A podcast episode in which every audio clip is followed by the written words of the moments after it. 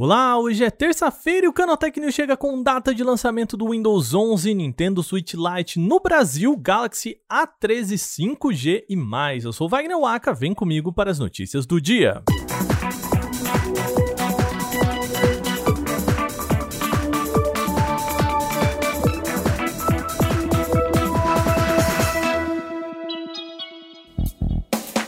A gente começa o programa de hoje com uma boa confirmação. A Microsoft anunciou que o Windows 11, o seu novo sistema operacional, vai ser lançado oficialmente em 5 de outubro. Além disso, a boa notícia é que, diferente do que os rumores apontavam, não será somente para aparelhos novos. A expectativa é de que a Microsoft poderia incluir o Windows 11 em pacotes com notebooks vendidos no varejo agora até o final do ano. Segundo a empresa, todos os usuários de Windows 10 já vão poder migrar para o 11 gratuitamente. Todas as novidades encontradas nas prévias dos Windows 11 até agora estão incluídas nessa primeira versão estável. Assim, a gente pode esperar nova interface, aplicativos nativos atualizados, mais Microsoft Teams retrabalhado, widgets e muito mais. A nova Microsoft Store, a loja de aplicativos do Windows, também faz parte desse pacote. E o que sugere a Microsoft alguns aplicativos de Android e Amazon App Store não estarão disponíveis pelo menos por enquanto. Bom, em termos de games também tem novidades, tá? O pacote inclui o DirectX 12 Ultimate, além de Auto HDR. E quem pretende migrar do Windows 10 para o Windows 11, a atualização será distribuída gradativamente, tá bom? Segundo a Microsoft, os computadores compatíveis que recebem a compilação vão emitir um alerta quando o pacote estiver pronto para download e instalação. A companhia pretende liberar o update para todos os PCs elegíveis até meados de 2022.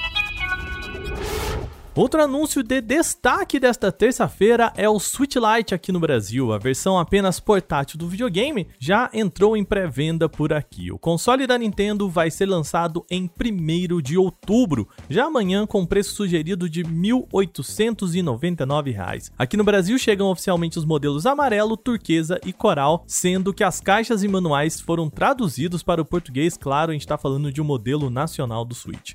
Anunciado em 2019, o Switch Lite é uma versão apenas portátil do console. Isso quer dizer que ele não é compatível com o dock, que liga o videogame à televisão, e nessa versão também não é possível retirar os Joy-Cons, assim chamados controles do aparelho. Você quer saber mais sobre o console? Bom, a gente tem um review dele lá no nosso site, comparando inclusive com a versão convencional. O link está aqui na descrição, tá bom? A Samsung quer entrar também na guerra pelo smartphone 5G mais barato. Segundo informações reveladas pelo site holandês Galaxy Club, a empresa sul-coreana planeja lançar o Galaxy A13 5G para ser o modelo mais em conta com o novo padrão de rede no mundo. O site diz ter fontes próximas da Samsung que informaram sobre o modelo. A expectativa é de que ele seja mais barato que o Galaxy A22 5G, lançado na Europa por 200 euros, o que seria equivalente a R$ 1.200 na conversão direta, claro, sem contar impostos, tá? Como o nome sugere, o Galaxy A13 5G deve ser uma evolução do Galaxy A12. E segundo o site holandês, é possível que o novo aparelho não conte com versões com menos RAM, algo em torno de 2 ou 4 GB e nem pouco armazenamento, ou seja, corta aí 32 GB de armazenamento armazenamento. O modelo mais barato da Samsung com 5G até agora é o Galaxy A22 5G, vendido na Índia pelo equivalente a R$ 1.300 aproximadamente sem impostos. No momento, o celular 5G mais barato do Brasil é o Realme 8 5G, com preço sugerido de R$ 2.299. O Google está criando uma nova tecnologia para permitir ampliar imagens sem que elas fiquem borradas ou quadriculadas. Sabe no CSI, quando o investigador dá aquele zoom em uma placa de carro ou uma imagem, o rosto de uma pessoa e ela parece super nítida? Pois é, é algo mais ou menos assim que o Google quer alcançar. A tecnologia se chama Super Resolução via refinamentos repetidos, ou pela sigla SR3, e é uma abordagem baseada em modelos probabilísticos. A ferramenta faz o chamado upscaling, que é quando a ampliação dos pixels na tela para adaptar a resolução de um display. Por exemplo, quando a gente vê um conteúdo Full HD em uma tela 4K, ele faz esse upscaling.